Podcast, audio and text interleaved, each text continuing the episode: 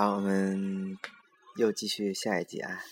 我先说说，我们现在是在这个青年旅社的顶层的一个小咖啡厅，其实很简陋。嗯，然后这个咖啡厅人都走的差不多了，也都收摊了。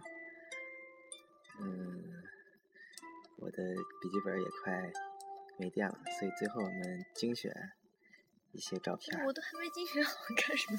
啊，然后随时有可能笔记本没电了，我们就只能不看照片，最后给大家做收尾了，好吧？嗯。公益的，是一个村，不是村。是啊，吴哥窟周边手工艺的一个村儿是吧？不是村儿，它就是一个做的蛮到位的一个，怎么说？一个中心，然后你可以过去免费的做一些，嗯，就是参观走访，然后他会有一些导游跟你讲，还蛮好的。啊，这在是在吴哥窟附近吗？就吴哥窟旁边的一个地方。啊。它叫，嗯嗯嗯，对。你当时在吴哥窟买的是几天的票？买了三天，但我待了九天好像。啊，那那后来是怎么就从边上进去了？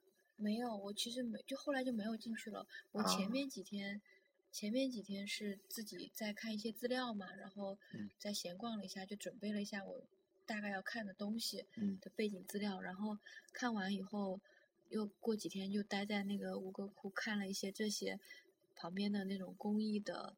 基地啊，就手工艺的这种啊，嗯，这一家其实它也是做的很规模很大，它是相当于是一个也是有手工艺人的现场的作坊，你可以去看，而且很好的是它会有导游免费带你去，去给你讲解，然后你有什么问题问他问那些手工艺师傅都可以，然后而且关键它还是一个社会公益性质的项目，就是里面的那些作坊的工人都是呃。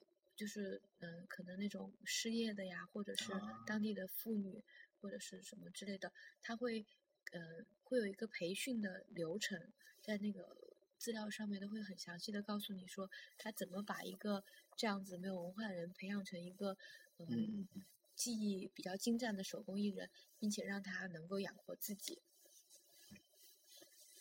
然后这这个图其实就是拍了这个地图，他告诉你说。呃，在柬埔寨的哪些地方会有？就是，嗯，相当于一个是工艺手工艺地图，哪些地方可能是产布的，哪些地方是做木雕的，就是一个这样一个。以后其实就可以按照这个地图去找我想要找的那个，想要更进一步了解的工艺。嗯，你看他这家就做的蛮好，就是也会有中文的介绍。嗯。嗯。啊，这个很有意思，因为他很多那个，呃，手工艺人是聋哑人啊，就是残疾人这种，他会在上面把那些就是手语什么的都会有标识，然后这些这些资料就会告诉你说，他要做一个雕像，其实是会花费多少多少天，多多长的工序才能够做得出来，比如说，呃，十天的什么。就是木头，它会要雕刻，然后又三十天的怎样，然后三十天又要去油漆什么之类的，要做，一共要做八十五天，一个雕像才能够成型。然后 拍了很多他们墙上老师画的手稿，就是那些木雕或者是什么的一些手稿，感觉很精美。嗯，这些这个地方它会摆一些不同的石头，然后告诉你说哪种石头是。产地是哪里？他们哪座山？然后适合雕什么样的雕像啊？什么印度啊，什么之类的。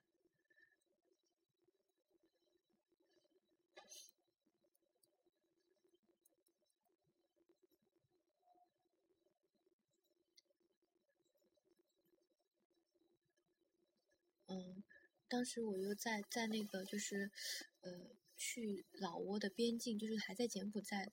的一个小村里也是有一个，嗯，它是民间的自己组织的这样一个手工艺中心，它做的更加的，我觉得更加的人就是人性化、家庭化，就是这些，呃，他会他会允许你手工艺人把你的子女带来，然后那就有幼儿园，你可以把你的孩子呃放在那个地方让他上学，然后啊也可以就是如果孩子太小了，他可以你可以抱就抱在身边，然后边工作边带小孩。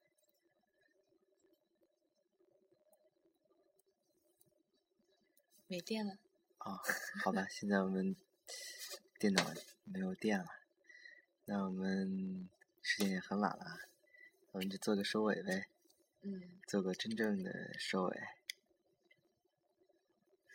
说些什么呢？现在是比较想家，想回家了，是吧？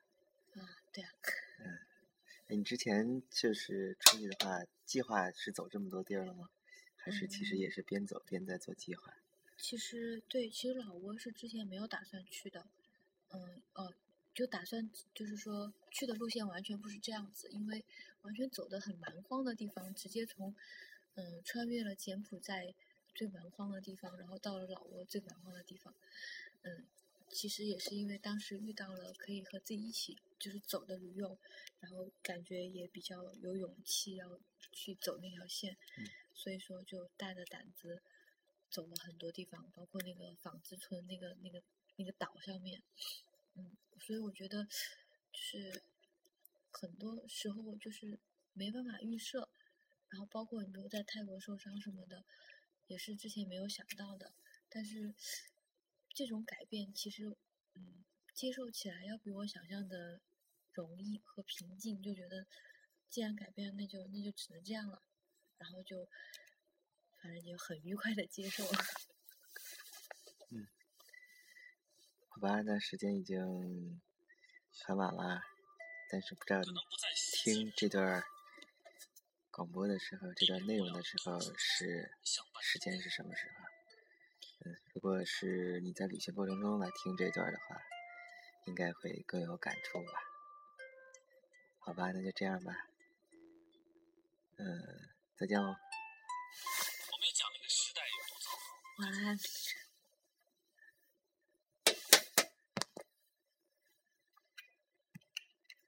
总结做的好挫呀。